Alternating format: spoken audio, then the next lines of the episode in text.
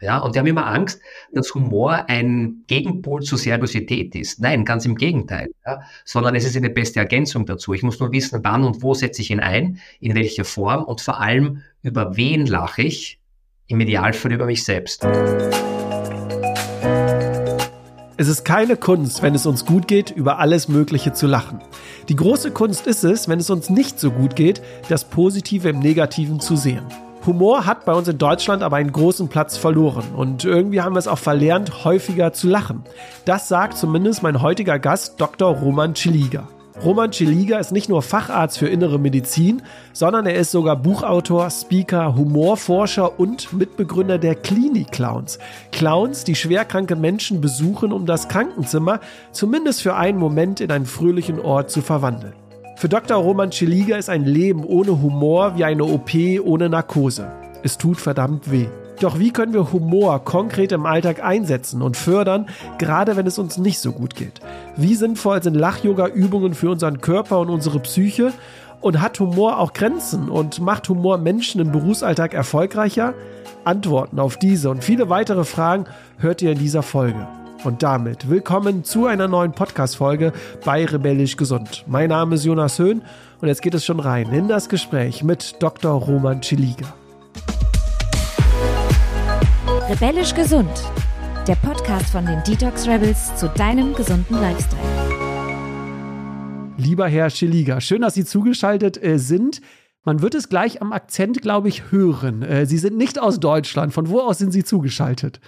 Also, wie Sie meinen Dialekt schon hören können, komme ich aus Holland. Nein, ich komme nicht aus Holland, ich komme aus Österreich.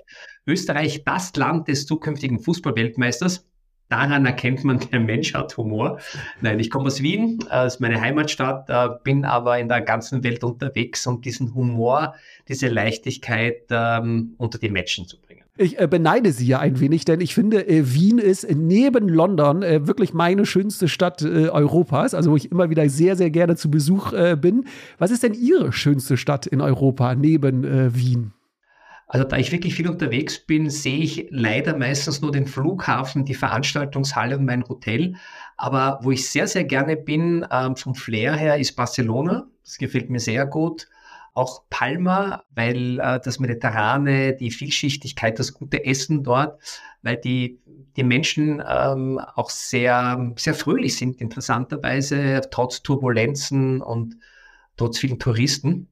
Barcelona gefällt mir sehr gut. Ähm, ich bin auch sehr gern in Italien, also Rom, Triest gefällt mir auch gut als, als ehemalige österreichische Kolonie und Hafenstadt.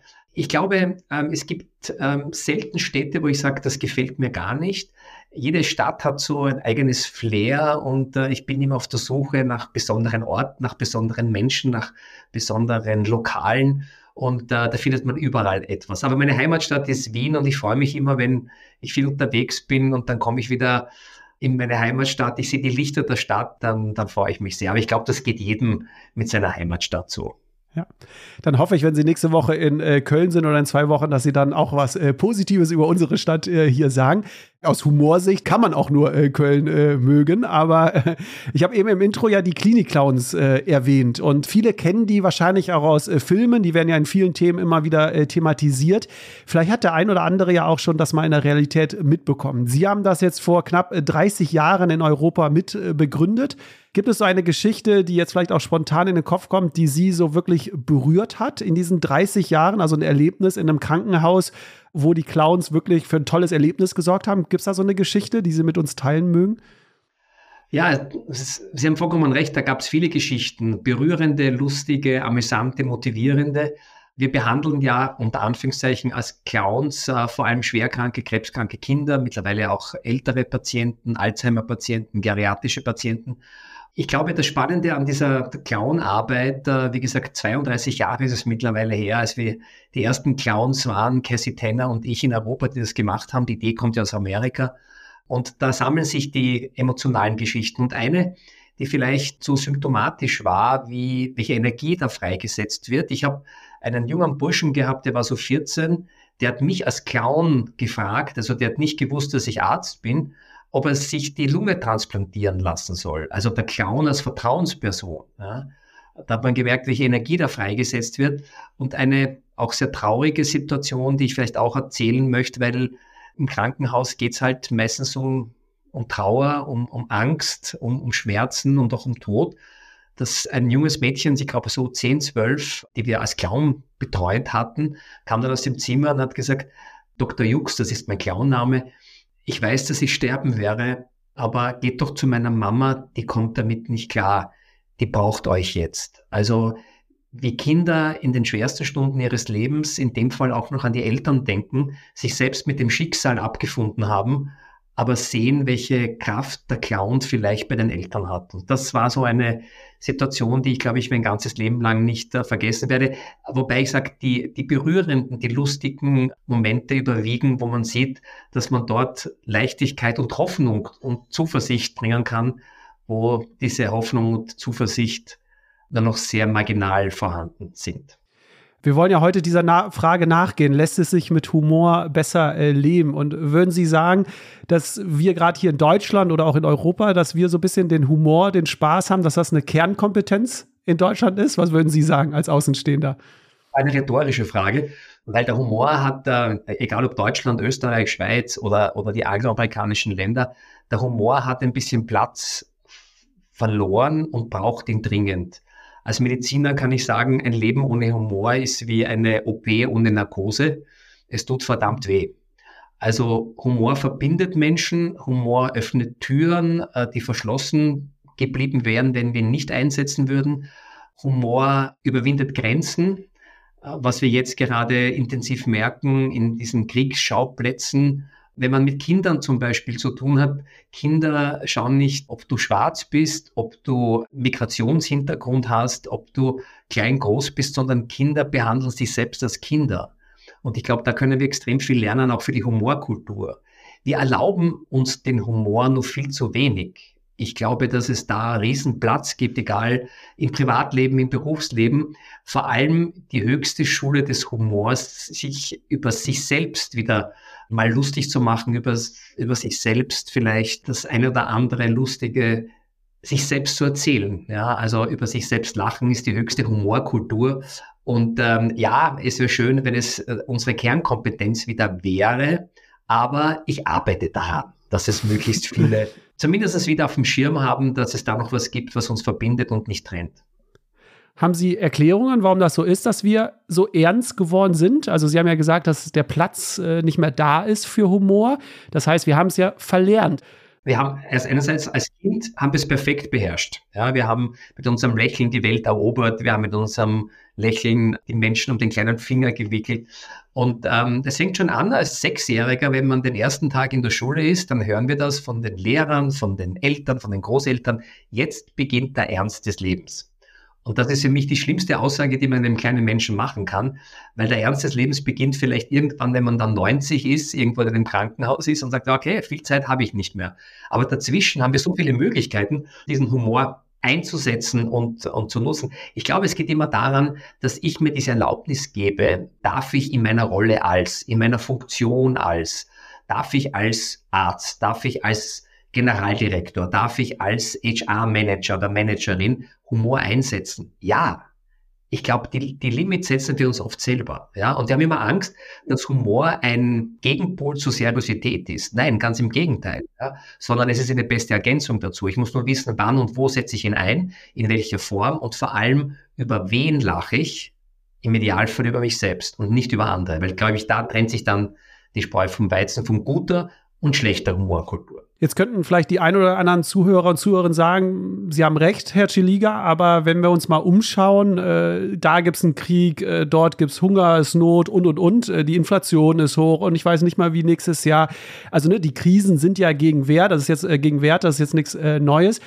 Brauchen wir gerade in diesen Zeiten dann den Humor, weil viele sich ja vielleicht äh, denken, ich kann es mir jetzt nicht leisten, humorvoll zu sein. Ne? Es ist ja eine ernste Lage. Braucht es, je ernster es ist, umso mehr Humor braucht es oder wie sehen Sie das?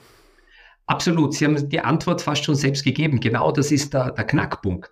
Wir haben gesehen, äh, zum Beispiel im Zweiten Weltkrieg, in den Konzentrationslagern, ja, der Humor war Selbsterhaltungstrick. Es haben viele äh, verfolgte Menschen gesagt, ohne Humor hätte ich dort nicht überlebt. Also das sagte er nur kurze Ergänzung. Äh, Viktor Emil Franke, äh, der österreichische Neurologe und ein äh, KZ-Überlebender, hat das ja. ja auch in seinem Buch Trotzdem Ja zum Leben ja gesagt, dass ich glaube, ne, zum jeden Tag haben sie sich verabredet, um sich Witze zu erzählen und das war der Grund, nicht aufzugeben oder daran zu zerbrechen. Das ist das plakativste Beispiel. Wenn wir uns aber mal anschauen aus aktuellen Zeiten, wenn wir uns zum Beispiel den 11. September äh, vor Augen halten oder Unwetter, Katastrophen, jetzt den Krieg, nach einer ersten Schockstarre, wo man verzweifelt ist, äh, schockiert ist, kommt der Humor, man merkt das im Internet, aber nicht um sich über die Situation lustig zu machen, sondern um die Situation erträglich zu machen. Äh, Pandemie ist ein wunderschönes Beispiel. Wie viel Comics, wie viel Sprüche, wie viel Gags unter Anführungszeichen wurden über die Pandemie gemacht. Die Pandemie war ein wahnsinnig einschneidendes, einschneidendes Erlebnis in unserer Gesellschaft. Ja. Aber wir haben trotzdem etwas gebraucht, worüber wir uns lustig machen, über die Masken, über das Virus, über äh, die Aussagen von manchen Politikern, damit es wirklich wieder eine Möglichkeit gibt, die andere Perspektive einzunehmen. Humor hat was mit Perspektivenwechsel zu tun. Und gerade wenn es uns nicht gut geht, ja, es ist keine Kunst, wenn es uns gut geht, über alles Mögliche zu lachen. Die große Kunst ist, wenn es uns nicht gut geht, das Positive im Negativen zu sehen. Und da hilft der Humor natürlich enorm weil, das konnte ich in meiner äh, Recherche so ein bisschen äh, rauslesen, es auch zum Perspektivwechsel einlädt, äh, Humor. Also, dass man so eine Art Abstand auch äh, gewinnt. Also ich kenne das aus äh, Situationen. Mir ist in Wien ist mir wirklich was. Äh, ich, mir kamen wirklich die Tränen, aber das war auch wegen einem anderen Grund. Aber ich war im Hotel. Ich wollte zurück nach Deutschland, habe einen Flug gebucht. Eigentlich wollte ich mit dem Zug fahren. Äh, lange Rede. Äh, es war während der Corona-Zeit und äh, ich musste zurück und ich habe einfach den Flug für den falschen Tag gebucht. Und ich war aber am Flughafen. Ich habe eingecheckt und musste wieder zurück ins Hotel, weil der Flug für den falschen Tag war. Und ich habe wirklich ich weiß noch, das war so ein Erlebnis, wo ich richtig traurig war, wo ich sauer war, wo ich alles. Heutzutage, das sehen Sie auch jetzt, erzähle ich das aber mit einem Witz. Also ich habe das Freunden erzählt und habe mich selbst krank gelacht in dem Sinne darüber. In der Situation fiel es mir aber total schwer, das mit Abstand irgendwie zu sehen und darüber zu lachen. Wie schaffen wir es denn vielleicht? Ähm, haben Sie da eine Idee oder können Sie den Zuhörer und Zuhörern was mitgeben? Wie schaffen wir es vielleicht in der Situation, vielleicht fünf Minuten danach oder eine Stunde danach, das mehr mit Humor zu nehmen? Gibt es da so, was Sie mit uns teilen mögen? Ja, ich glaube, das, äh, was Sie gemacht haben, erstens mal, das hat schon was, weil äh, der Humor wächst manchmal auch mit dem Distanz der Zeit. Ja? Also worüber wir uns jetzt ärgern, da können wir in einem Tag, in einer Woche, in einem Jahr extrem drüber lachen oder sie nicht mehr als gravierend äh, einschätzen, die Situation. Ich glaube, es ist ganz gut, dass man die Situation einmal als ärgerlich wahrnimmt, weil das macht, das können wir nicht abdrehen, dieses Gefühl. Da passiert was, ich rechne nicht damit, es ist ärgerlich, ich muss zurück, das kostet mich mehr Geld, ich verpasse einen Termin. All das ist gut. Aber dann, und das glaube ich ist der Trick dabei, sich selber zu sagen, kann ich es jetzt ändern? Kann ich jetzt die Situation ändern, dann ändere ich sie. Oder kann ich darüber schmunzeln und mir denken, in einem Jahr werde ich darüber lachen. Das heißt, das, was jetzt bei Ihnen passiert ist, bereits vorher schon zu antizipieren. Sage ich, werde darüber lachen. Wenn ich im Stau stehe, denke mir, ich muss dringend zum Termin, kann ich es ändern? Nein, ich setze meine Klaunase auf und denke mir, jetzt möchte ich mal schauen, ah, ich kann mit einem Freund telefonieren, den habe ich schon lange nicht angerufen. Also gleich etwas zu finden, was mir die Situation, die im ersten Augenblick ärgerlich war, Positives bietet, was ich vielleicht sonst gar nicht bekommen hätte. Mhm. Das hilft. Und ich frage mich dann auch immer, wenn so etwas passiert, nach dem ersten Schock, wenn ich das mal so nennen darf, würde ich mich in einer Minute noch ärgern, würde ich mich in zehn Minuten ärgern, in einem Tag, in einer Woche, in einem Monat. Und meistens wäre dann die Antwort nein. Also warum tue ich es jetzt? Ja, also ähm, das kann man trainieren. Äh, es gelingt mir auch nicht immer aber im Vergleich zu früher viel, viel öfter, weil wir haben halt viele Situationen, die ärgerlich sind, wo wir wirklich nichts zu lachen haben.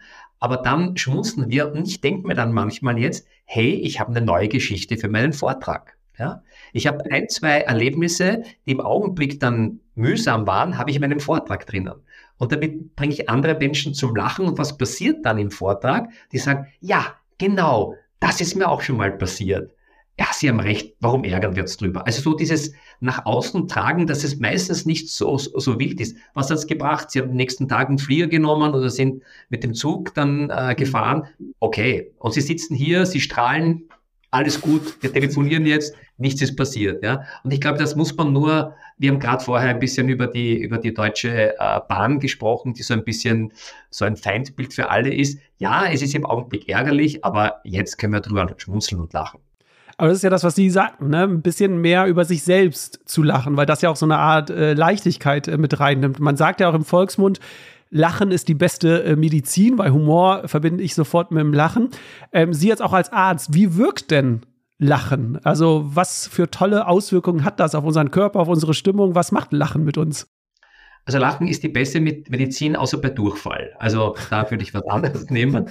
Aber Lachen hat so viele Möglichkeiten, ähm, dem Körper was Gutes zu tun. Wir haben so ein kleines Humorfeuerwerk an, an Hormonen im Körper, die wir gezielt einsetzen können. Ja, also wenn ich lache, was passiert da? Einerseits die Atmung wird verbessert, die Lungen werden besser durchlüftet, äh, der Pulsschlag, die Herzschlagvariabilität verbessert sich. Das heißt, der Puls passt sich besser den Situationen an, die Verdauung wird verbessert, äh, der Blutdruck sinkt, die Herzfrequenz, wie gesagt, steigt. Also das alles gibt uns Energie. Die Stresshormone werden äh, gesenkt und die Glückshormone, die Endorphine, äh, Serotonin, Dopamin, all das äh, wird positiv beeinflusst. Also ich kann es ja wohl steuern. Und das Schöne ist, Allein gibt es unterschiedliche Studien, gerade eine, eine, eine vor kurzem veröffentlichte Studie aus, aus England hat herausgefunden, dass was immer so ein bisschen als, als Mythos durch die medizinische Literatur gegangen ist, allein durch das Denken an positive Situationen, an Humor, an lachende Menschen, an Kinder,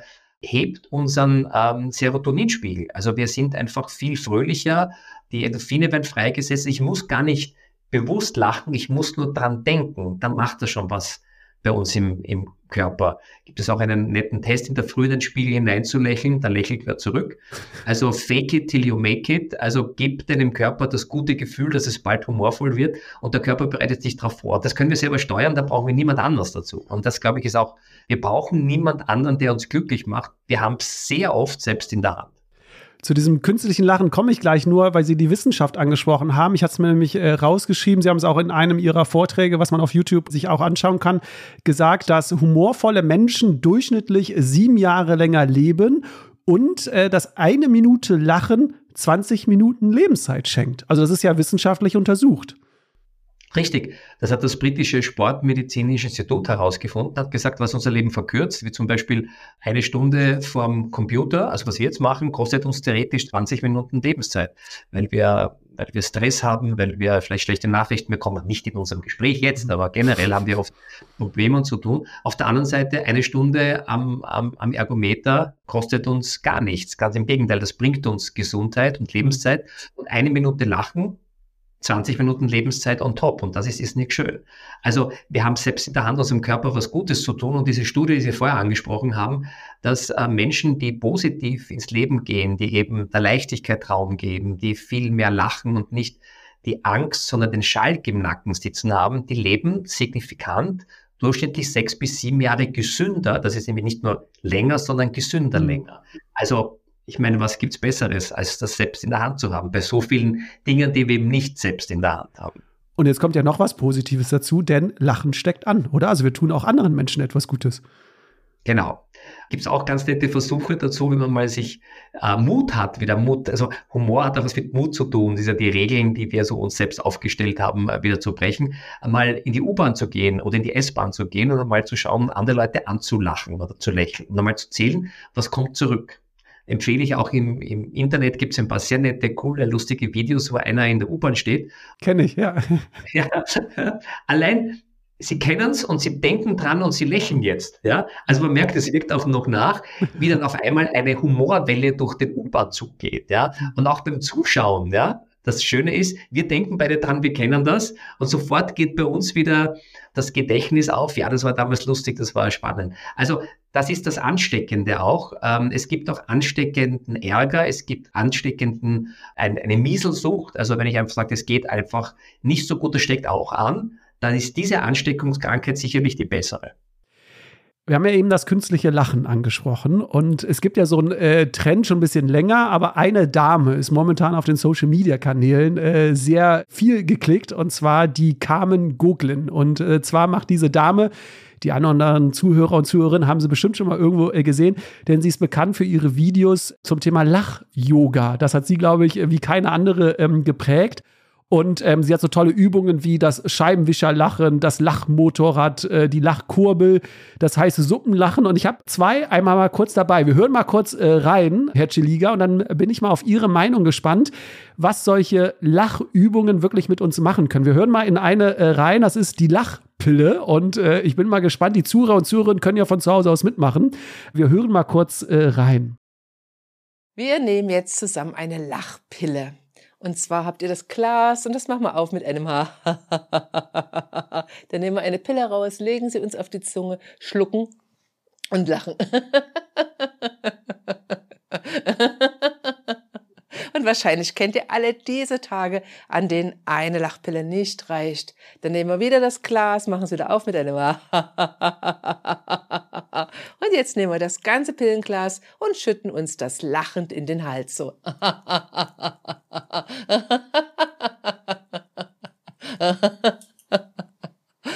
Lacht's gut. Ja, das war äh, die Übung äh, mit der Lachpille. Äh, wie gesagt, gibt noch den Scheibenwischer und und und, aber ich glaube, wir haben jetzt ein Exempel, äh, wie es funktioniert.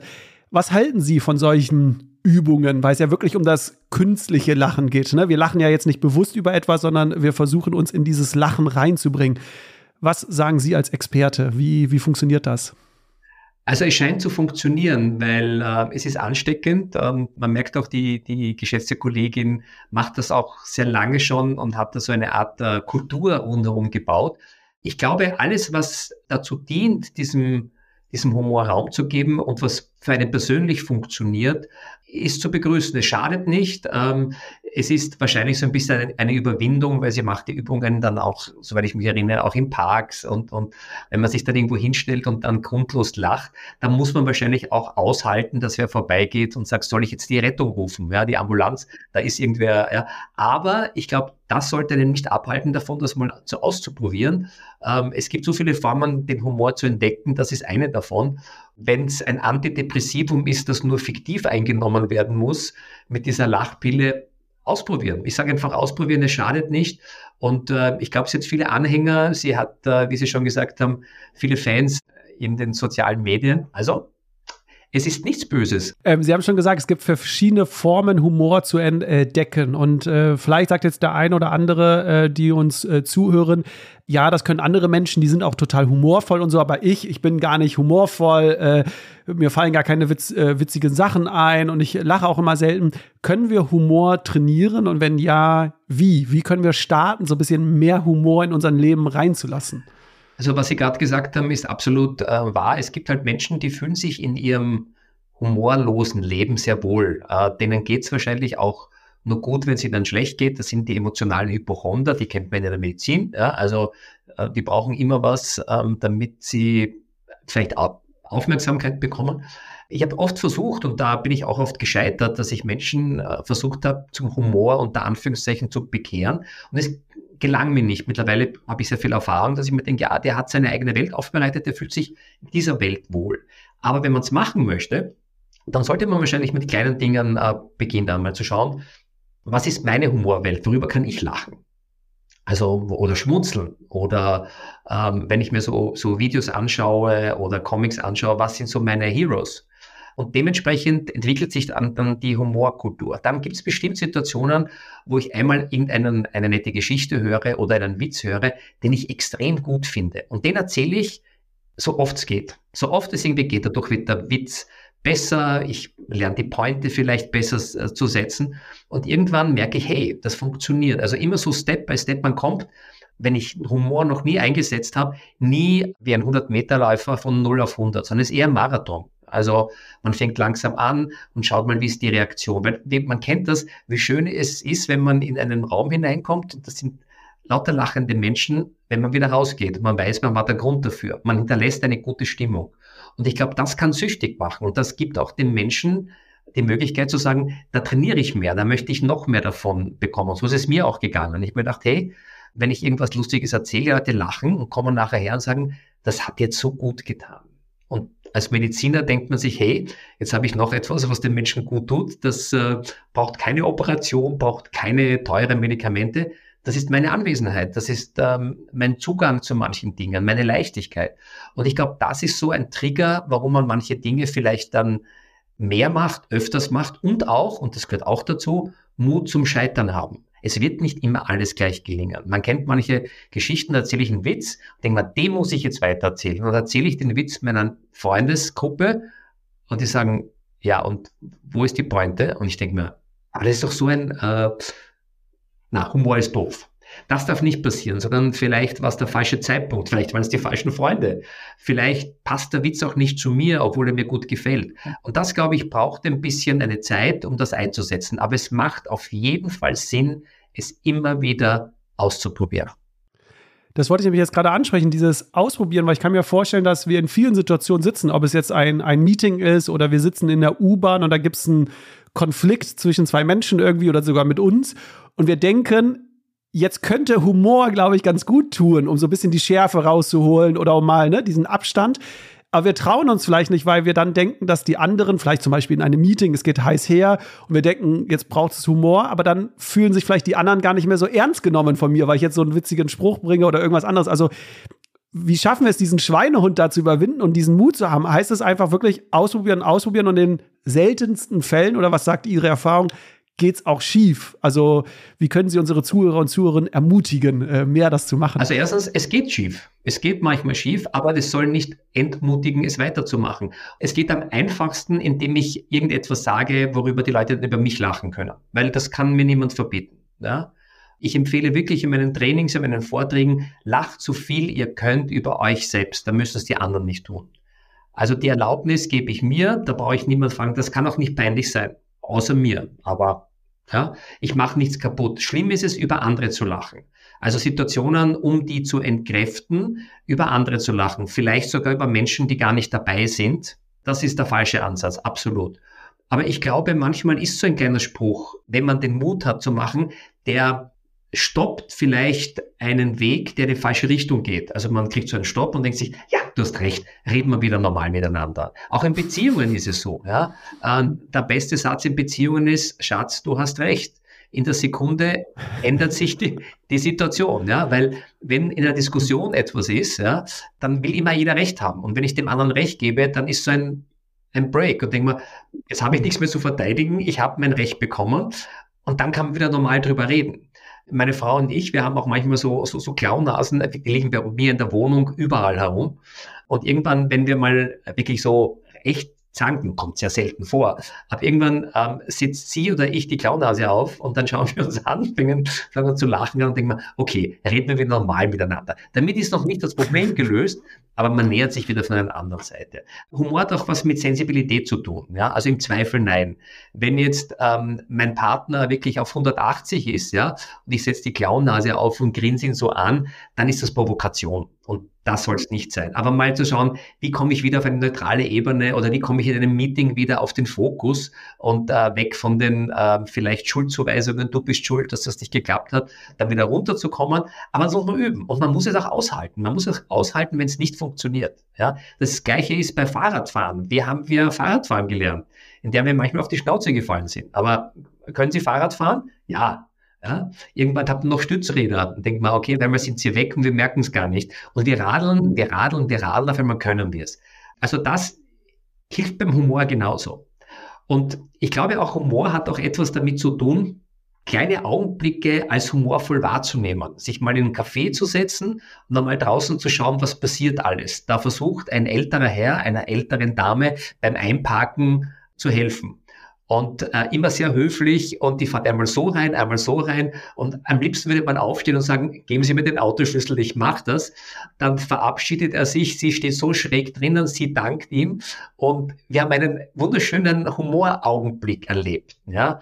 Also ich glaube, diese Sensibilität brauchen wir wieder, diese Leichtigkeit zu sehen und nicht immer nur, was klappt nicht, was ist nicht korrekt. Gerade Deutschland muss ich sagen, Österreich ist ein bisschen anders, wir haben andere Probleme, aber so dieses Korrekte, es muss alles genauso sein. Das ist mhm. nicht humorvoll. Humorvoll ist das Unperfekte und Hightech ChatGPT, künstliche Intelligenz wird gebaut, wird immer besser, wird immer perfekter. Wir haben als Mensch noch die Chance, unperfekt zu sein. Also diese, dieses Menschliche, dieses Fehlbare in den Fokus zu richten und das dann mit einem humorvollen Auge zu betrachten. Das ist, glaube ich, das, was wir uns unbedingt bewahren müssen. Weil wir, wir sind nicht perfekt, wir werden es auch nicht sein. Die Technologie nähert sich Schritt für Schritt in diese Richtung.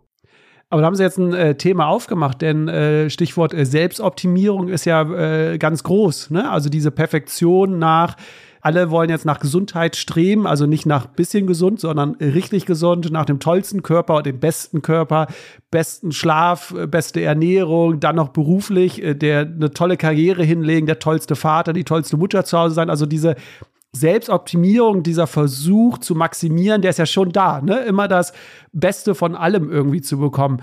Und das verhindert dann quasi den Humor. Das wollten Sie jetzt so gerade auch ein bisschen sagen, oder? Also wenn wir zu sehr in diese Selbstoptimierung und immer mehr und immer dieses Perfekte, dass uns irgendwie hum der Humor dann verloren ja. geht. Und das wäre ja schade. Menschen verlieben sich nie in das Perfekte, sondern in die Ecken und Kanten eines Menschen, was einen besonders macht wenn wir uns einmal die Partnerschaftsbörsen zum Beispiel anschauen, egal in welche Richtung, von fokusorientiert wie Tinder bis zu, äh, ich weiß nicht, was es da alles gibt. Parship, äh, Bubble. Ja, ja. Ähm, ich kenne sie alle. Ja, okay.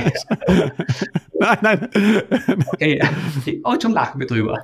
Nee, nur, nein, nee, nee, nur kurze, kurze Randnotiz für Sie nur. Wir hatten ein Gespräch mit äh, Professor Dr. Gerd Gigerenza, der Entscheidungsforscher ist, sehr renommiert, einer der 100 einflussreichsten Denker der Welt, sogar ausgezeichnet. Und wir haben kurz über Parship gesprochen, weil es gibt ja den Slogan, el alle elf Minuten verliebt sich ein Single. Ja. Das hört sich ja erstmal positiv an, aber dann hat er ein bisschen nachgerechnet und gesagt, das ist gar nicht positiv. Weil wenn wir davon ausgehen, alle elf Minuten verliebt sich ein Single, hat er das quasi auf den Tag, ne, also auf die Stunde, auf den Tag, auf das Jahr gerechnet. Ich mache die äh, Rechnung ein bisschen kürzer. Wer interessiert ist, kann in die Podcast-Folge reinhören.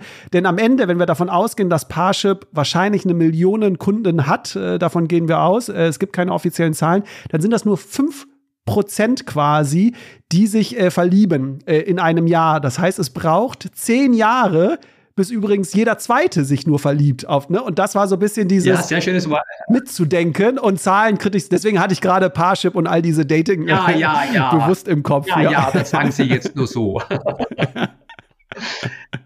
Aber ich wollte Sie nicht unterbrechen. Also Sie wollten über die Dating-Plattform äh, reden. Genau. Ein, sehr schönes äh, Zahlenspiel. Da merkt man einfach, wie gutes Marketing funktioniert, wenn man dann nachrechnet. Ja, oder von 100.000 Zahnarztfrauen, das ist rausbringt, empfohlen.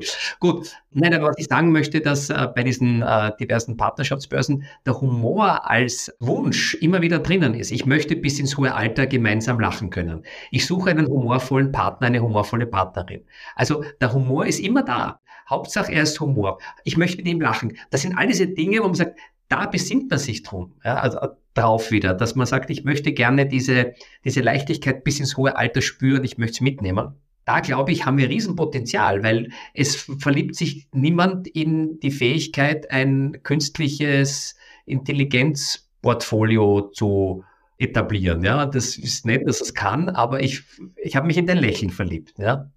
Sie haben es ja ganz am Anfang gesagt, äh, Humor äh, verbindet. Und Sie haben eben schon eine Grenze, so ein No-Go aufgemacht, äh, nie über andere zu lachen. Gibt es noch andere No-Gos, noch andere Grenzen? Also gibt es Regeln, die man nicht überschreiten äh, sollte? Ne? Oder ist es wie mit Kunst, wo ja auch so ein bisschen gerade herumgeht, ne? ist alles erlaubt? Ne? Oder gibt es beim Humor doch Grenzen? Also Humor darf schon ein bisschen wehtun, wenn er etwas bewegen soll. Also man kann mit Humor auch mal die Finger in die Wunde legen. Auf eine sehr charmante, manchmal auch eine vielleicht ein bisschen schmerzvolle Art und Weise. Aber, jetzt kommt das große Aber, es darf nicht die, die Hauptquelle des Humors sein, indem ich Sarkasmus, Ironie, Aggression da hineinpacke. Ja? Also wenn ein Chef zum Beispiel oder eine Chefin über Mitarbeiter lacht, ja, das geht gar nicht. Also hierarchisches Lachen ist ein No-Go. Politik, auch ein wahnsinnig spannendes und vor allem vorsichtiges Thema. Minderheiten in jeder Form. Ja, es ist ein Thema geworden. Sobald man jemand wehtut damit, äh, der sich nicht wehren kann, ist es ein No-Go. Wir kriegen schon ein bisschen mit, was alles nicht mehr erlaubt ist, worüber wir vielleicht noch vor 10, 15 Jahren Witze gemacht haben, dürfen wir es nicht mehr. In vielen Dingen absolut korrekt bei manchen Dingen denke ich mir, okay, wo gibt es jetzt noch jemand, der sagt, ah, einatmen, aber nur 15 Mal am Tag, weil alles andere, da greifst du dann, störst du mit deiner Ausatmenluft das System, ja. Und da bin ich dann auch sehr sensibel, weil ich denke mir, viele Menschen sollten vor ihre eigene Tür kehren und nicht sich in das Leben anderer Menschen einmischen. Da kann man auch mit Humor manchmal diese Attacken, die dann kommen, in die richtige Richtung wieder bringen. Aber ein heikles Thema, weil ähm, Humor, was der eine humorvoll findet, findet der andere nicht humorvoll. Sensibilität ist angebracht, Wertschätzung ist angebracht, aber sich den Humor verbieten zu lassen von irgendjemand, ist keine gute Idee. Und immer wieder die Frage zu stellen, ne, machen wir uns gerade über jemanden lustig? Ne? Also geht es auf, äh, auf Kosten von jemanden oder von Gruppen oder anderen Kulturen? Und vielleicht lieber über sich erstmal selbst äh, zu lachen. Das nehme ich jetzt auf jeden Fall schon mal mit, dass das immer so das beste Rezept erstmal ist, äh, einfach einen Witz über sich selbst äh, zu machen. Also wenn ich zum Beispiel einen Witz über Ärzte mache, ja. Gibt es einen Witz, äh, den Sie gerade spontan haben? Über Ärzte? über Ärzte. Ja. Nein, ich mache über Ärzte keine Witze. Ja, ich denke mal drüber nach. Es gibt schon ein paar Ärzte, aber die erzähle ich vielleicht später, muss ich schon. Nein, aber äh, dann, dann kann ich zum Beispiel, auch wenn ich einen Vortrag halte für IT-Menschen, dann kann ich auch einen Vortrag mal über oder einen Witz über IT-Menschen machen. Aber umgekehrt, ja, über meine Berufsgruppe, äh, über meine Berufsgruppe kann ich einige Witze machen, über jemand anderen eher nicht, außer ich mache es vorher über mich. Oder Mann-Frau-Geschichten sind immer sehr spannend. In meinen Vorträgen ist es immer so, ich mache zuerst Witze über mich, über, über vielleicht äh, unser männliches Gehabe und dann kommt vielleicht auch eins über das Weibliche, ja, dass sich jeder irgendwie mal angesprochen fühlt.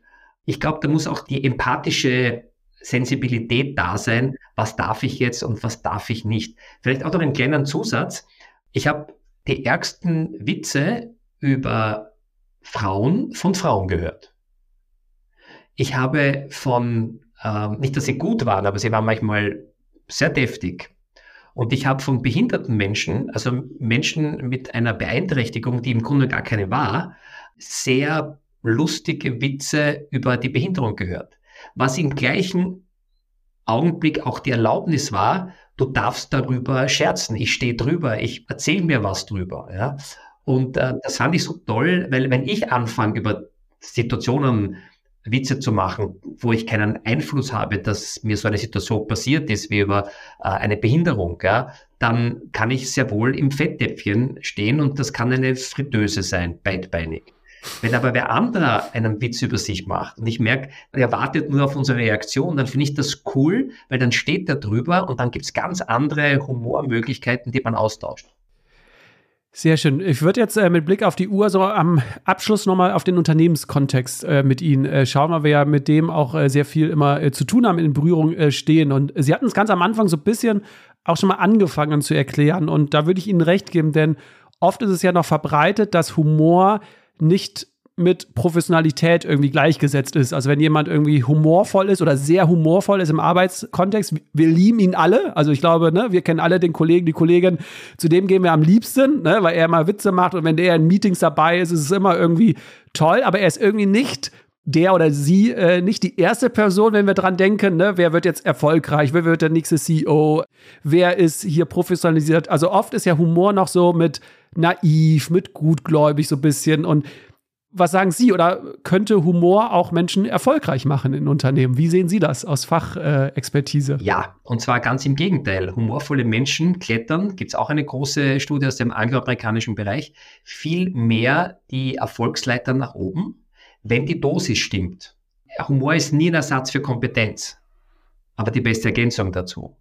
Und wenn humorvolle Menschen erfolgreich sein wollen, dann muss natürlich, ich nenne das immer die Pflicht, also die Performance, die wirtschaftliche Performance, die berufliche Performance passen.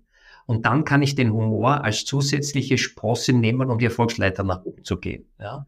Auch hier wieder über sich selbst lustig zu machen, also Situationen Leichtigkeit zu bringen, andere Menschen mit guter Laune anzustecken. Wenn man sagt, okay, der ist erfolgreich und ein humorvoller Mensch, nicht der ist entweder erfolgreich oder humorvoll. Also ich glaube, diese Mischung macht's aus. Ja?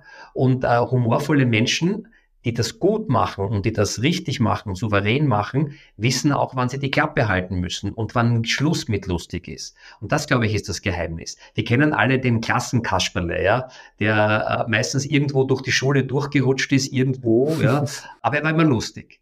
Und meistens sind die Leute, die das dann können, Ich habe das selber in meiner Klasse erlebt, von manchen Menschen wird hoch, der oder die ist so hochintelligent und die wird Karriere machen. Nein, es waren meistens so die Querdenker, die ein bisschen frech waren, die ein bisschen lustig waren, die auch im Leben immer gewusst haben, wo brauche ich meine Fähigkeiten des Entertainments, des äh, humorvollen Ansteckens, um wieder ein Stückchen weiterzukommen. Also ich glaube, es ist immer die Grenzen, die wir uns selber stecken. Ja. Und ähm, auch humorvolle Menschen bekommen mehr Gehalt. Auch das gibt es eine, gibt's eine Arbeit dazu. Und CEOs zum Beispiel, bei Führungskräften ist es so, die können genauso tough sein, die können genauso viel verlangen. Aber wenn man merkt, wenn man merkt, das ist nicht nur eine Führungskraft, sondern das ist auch ein Mensch mit seinen kleinen Fehlern, mit seinen kleinen Problemchen und die teilt er auch mit anderen in Form einer lustigen Geschichte. Und muss ja nicht nur Witze erzählen, ja. Das ist eine Lebenseinstellung. Und wenn ich dann mal erzähle, also liebe ähm, Führungskräfte, was mir heute passiert ist, das muss ich euch erzählen, ja. Dann ist er nicht weniger kompetent, aber er wird zum Menschen. Und Menschen wollen von Menschen geführt werden, von Menschen lernen und nicht von hochintelligenten Trabanten, die einfach nur Dienst nach Vorschrift machen und den vielleicht perfekt. Das hatten Sie ja eben auch schon gesagt, äh, René Bourbonos, der ja auch Ihre äh, Laudatio gehalten hat, äh, weil Sie bei der Hall of Fame beim Speaker-Verband äh, GSA quasi ja, auf. Ja, German Speakers Association, ja. Genau, aufgenommen worden ist. Und äh, er hat auch in unserem Podcast auch gesagt, dieses Perfekte, das mag eigentlich gar keiner. Ne? Wir wollen uns nicht mit perfekten Menschen umgeben, sondern eher dieses Unperfekte. Und das haben Sie ja eben auch schon gesagt, wir lieben dieses Unperfekte. Würden Sie sagen, wenn ist mir gerade eingefallen, wenn wir so ein bisschen auf die Prominenten auch schauen, dass die Obamas auch so ein gutes Beispiel dafür sind, ähm, wie man erfolgreich sein kann und humorvoll, weil ich habe viele Hintergründe mal gelesen und viele Artikel, dass sie das auch so als Methode nutzen, wenn sie in Interviews sind, damals sogar noch zur Amtszeit äh, oder jetzt auch, dass sie immer mal wieder so einen Witz bringen. Haben Sie das auch mal ein bisschen analysiert bei Obama? Ja, also ich habe äh, mich sehr viel mit dem Obama beschäftigt, auch von seiner Rhetorik und von seinem Aufbau, wie man eine gute Rede mache, benutze das auch in meinen, in meinen Seminaren und Vorträgen, wenn ich andere Redner schule oder andere Menschen etwas zu sagen haben. Ich finde Barack Obama großartig. Ja. Einerseits, ähm, wie er redet und genau das, was Sie jetzt gesagt haben, wie er auch in ernsten Situationen zum richtigen Zeitpunkt irgendetwas Humorvolles einbaut. Ja. Meistens auch über sich selbst. Ich kann mich erinnern, wie er auch einmal bei einer Party mal sein Sakko ausgezogen hat und mitgesungen hat. Ja. Der Präsident singt, darf er das? Ja, er darf, er nimmt sich's heraus. Ja. Oder äh, wenn er einmal sein, seine Ärmel aufgekrempelt hat ohne, sag ich mal, äh, 100.000 Kameraleute, Inszenierung und dann äh, Basketball gespielt hat, ja, und, und dann hat ihm ein Mädchen den Ball weggenommen und der wirklich so gebettelt, also ganz mit einem Augenzwinkern. Das finde ich so schön, weil sofort die, die Basis der Menschlichkeit zeigt, ja, und es bricht keine Zacken aus der Krone eines prominenten Menschen, wenn er ehrlich, es muss authentisch sein, obwohl authentisch kann das Wort nicht mehr hören, sondern ehrlich ehrlich äh, zu sagen, ja, das ist mir wichtig und ich setze Humor nicht als Masche ein. Ich glaube, das ist ganz, ganz wichtig. Also ja, Geschmacksträger des Erfolges, ja, Doping für die Seele, ja, aber wenn ich sage, so, jetzt habe ich eine Rede vorbereitet und da kommt noch eine Pointe rein, dann merkt man, das ist nicht echt. Und dann wirkt sie nicht. Und dann wirkt sie sogar unsympathisch. Ja, das glaube ich ist etwas. Ich muss mich damit beschäftigen, dass es mir Spaß macht. Und dem Barack Obama und auch seiner Frau Michelle macht es Spaß, da auch die Situation so ein bisschen aufs Korn zu nehmen und zu sagen, hey Leute, worüber reden wir jetzt? Ja? Und das finde ich so schön. Für die beiden oder für Barack Obama war es ja damals aber auch vielleicht ein bisschen leichter, weil er war eben der Präsident. Es äh, stand keiner über ihn, der irgendwie gesagt hat, du darfst das nicht oder du musst es anders machen. In der Unternehmenswelt, wenn wir jetzt nicht die oberste Führungskraft sind, äh, haben wir ja schon noch die Hierarchie und, und Führungskräfte, die ja so ein bisschen auch das Verhalten beeinflussen wollen. Und in ihren anderen äh, Vorträgen oder auch äh, Interviews hört man immer oft, dass sie auch vom Film Patch Adams äh, ja sprechen, von dem Arzt, ne, der ja auf eine andere Art und Weise toller Film. Ich glaube, ich muss mich mir noch mal angucken. Ich habe mir extra noch mal den Trailer angeschaut für heute. Da geht es ja um einen Arzt, der ja versucht, andere Praktiken irgendwie im Alltag umzusetzen. Aber die oberste Instanz quasi sieht das nicht so, sondern ist dagegen und dann wird er auch ausgeschlossen vom Studium erstmal und und und. Wie gehen wir im Unternehmenskontext vielleicht damit um, wenn wir mehr Humor zeigen wollen, aber wir irgendwie merken, da gibt es irgendwie auch vielleicht solche Menschen, die dagegen sind und uns irgendwie so klein halten wollen oder eingrenzen wollen. Wie würden Sie sagen, wie sollen da die Zuhörer oder Zuhörerinnen, die das vielleicht erleben und erfahren, wie sollen die damit umgehen? Um beim Patch Adams zu beginnen, ähm, das Endergebnis war dann, dass die eingesehen haben, dass das, was der macht, schon was Gutes ist. Und ich glaube, diese Metapher kann man auch ins Geschäftsleben rüberbringen. Wir brauchen wahrscheinlich, das hat Patch Adams damals auch geholfen, ein paar Sympathisanten. Also Leute, die, die das ähnlich sehen. Und ich glaube auch so kleine, mit kleinen Dingen zu beginnen. Also wie gesagt, auch hier nicht irgendwie die Welt umzudrehen, weil dann passiert nämlich genau das, was Sie gesagt haben. Man wird gemobbt vielleicht sogar, man versucht, diese Ideen äh, nicht Realität werden zu lassen. Aber ich glaube, so ganz kleine Dinge, ja, wo man sagt, das war aber eine nette Idee. Und vielleicht, auch wenn der kleine Erfolg dazu kommt, warum verkauft denn der mehr? Ja, Weil, ja der ist, irgendwie ist der der ist, aber wie ist der anders?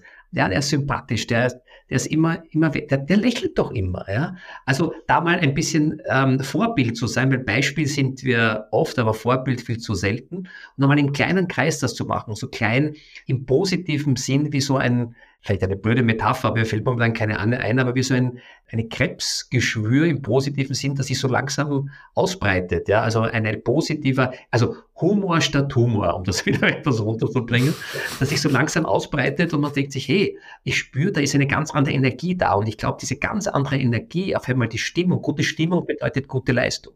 Und wenn diese Stimmung im Unternehmen sind, dann können auch die, die am Anfang gesagt haben, wozu brauchen wir das? Arbeite schneller, arbeite besser auf einmal werden die, diese Stimmen leiser, weil man merkt, da entsteht was. Und dann entsteht eine Community. Also so dieses, man braucht auch nur so manches positive Denken in das Leben zu bringen. Aber allein das verändert schon das Verhalten. Wie zum Beispiel statt die Hoffnung stirbt zuerst, die Hoffnung lebt zuerst. Oder äh, es könnte auch gut werden. Ja? Also nach dem Motto, es wird alles schlecht werden. So ähm, dieses positive Formulieren verbunden mit einem Lächeln ist der erste Schritt. Ja? Und sympathische Menschen mag man viel eher. Und wie verändern Sie die Metapher oder den Slogan erst die Arbeit, dann das Vergnügen? Was haben Sie da als Antwort? Ich habe es umgedreht. Ich sage, warum nicht mit Vergnügen in die Arbeit? Ganz einfach, ja. weil ähm, wir kennen das, am Sonntagabend hören wir schon von allen Radiosendern, vom Fernsehen, ach, morgen wieder Montag, ja, zum Beispiel. Also dieses, ah, da musst du in die Arbeit gehen und so weiter. Hey, Montag ist ein Siebtel unseres Lebens, ja. Also warum wollen wir den nicht genauso wertschätzen wie den Freitag, den Samstag und den Sonntag? Also da versuche ich halt immer so ein bisschen die Perspektive zu wechseln und von einer anderen Seite zu betrachten. Der Karl Valentin hat etwas Wunderbares gesagt. Ich habe das immer am Anfang meines Vortrags zu meinen Leuten ein bisschen zu zeigen, wie ich denke. Der hat gesagt, ich freue mich, wenn es regnet. Denn wenn ich mich nicht freue, regnet es auch. Also wo finde ich das Positive im Negativen? Egal, ob ich jetzt krank bin, ob ich Probleme habe, es löst vielleicht das Problem nicht, aber es öffnet Türen, Fenster, wo ich dieses Problem vielleicht anders sehen kann und sage, hey, so geht's. Und das möchte ich Ihnen mitgeben, den Menschen. Und in der Nacht, wenn man so ein bisschen die Augen schließen, sagt, heute war ein guter Tag, ich habe wieder einen Menschen zum Lachen gebracht. Und wer noch ein Argument in der Unternehmenswelt braucht, äh, auch hier gibt es noch eine äh, Studie, die Sie auch in Ihrem Vortrag mal äh, zitiert haben. Es entstehen mehr Ideen in Unternehmen. Genau. Also Unternehmen sind innovativer durch Humor. Genau, zehnmal so viele Ideen wie in einem spaßbefreiten Umfeld. Ja. Also ich kann da sehr wohl den Humor für meine Projekte nutzen. Ja äh, und nicht tierisch ernst an Projekte heranzugehen, weil das alles was spielerisch ist. Deswegen können wir von Kindern so viel lernen. Ja, die gehen mit einem Lächeln nach Hause und sagen, ach, habe ich noch nie gemacht, wird schon schief gehen. Nein, das wird mir gelingen, ich habe es noch nie gemacht. Ja, also wenn ich Ihnen jetzt sagen würde, ähm, zeichnen Sie mich, ja, dann würden Sie wahrscheinlich sagen, na, ich kann nicht zeichnen und äh, in der Schule war ich schon schlecht. Kinder würden das malen, wir würden beide schrecklich ausschauen. Diese Zeichnung wäre ein Horror und das Kind würde es uns so bereichern und sagen, hallo, das seid ihr und strahlt uns an. Und wir entschuldigen uns schon vorher, ja, das kann ja nichts werden und das, warum darf ich Humor? Das geht gar nicht. Und Sie als Führungskraft, Sie als Banker, Sie als Rechtsanwalt, das, das geht gar nicht, ja. Genau da geht's. Das erzählen die Menschen weiter, dass die Kompetenz da ist, dass es ein guter Anwalt ist, ein guter Banker, ein guter Arzt. Das nehmen wir an. wir wissen es nicht. Was wir spüren, ist, wie der Mensch mit uns umgeht, welche Energie der hat ob der uns mit einem ernsten, bösen Blick begegnet oder mit einem Lächeln. Ein Lächeln verändert die Welt, ganz sicher. Und ich glaube, das kam ja heute auch so ein bisschen raus. Bei Humor geht es ja wirklich nicht nur um dieses äh, Lachen und, und, Witze erzählen, sondern ja wirklich um eine Haltung, ne? um eine Lebenseinstellung, wenn Sachen passieren. Ne? Ich hoffe, das ist für die Zuhörer und Zuhörerinnen auch so äh, rübergekommen, äh, dass es wirklich um diese, erstmal um die Haltung auch geht, die wir so an den Tag oder wenn wir ins Bett gehen, ne? die wir dann äh, an den Tag legen. Trotzdem, also ich habe äh, viel gelacht äh, und viel geschmunzelt in den letzten, äh, ich gucke mal so nach links, in den letzten 50 äh, äh, Minuten. Trotzdem haben Sie so einen Lieblingswitz, den Sie noch so abschließend den Zuhörer und Zuhörerinnen teilen wollen. Gibt es da so einen, wo Sie sagen, das ist immer der Renner, wenn ich den erzähle? Also, also ich habe einen aktuellen Lieblingswitz, das ist ein ganz ein kurzer. Also es gibt nicht den Witz, ja. Es, man, hat, man hat einmal versucht, den, den besten Witz zu finden, ja. Also alles muss ja analysiert werden, ja. Übrigens, den Humor zu analysieren ist so wie einen Frosch zu sezieren. Der Einzige, der was davon hat, ist der Wissenschaftler und der Frosch ist tot. Also so ähnlich ist es mit dem Humor. Ich habe einen Lieblingswitz. Ein junges Pärchen sitzt beim Mittagstisch und sagt er zu ihr, du Schatz, ich glaube, wir sind uns einig, wir wollen keine Kinder. Sie sagt, ja, du hast vollkommen recht. Heute Abend sagen wir es ihnen.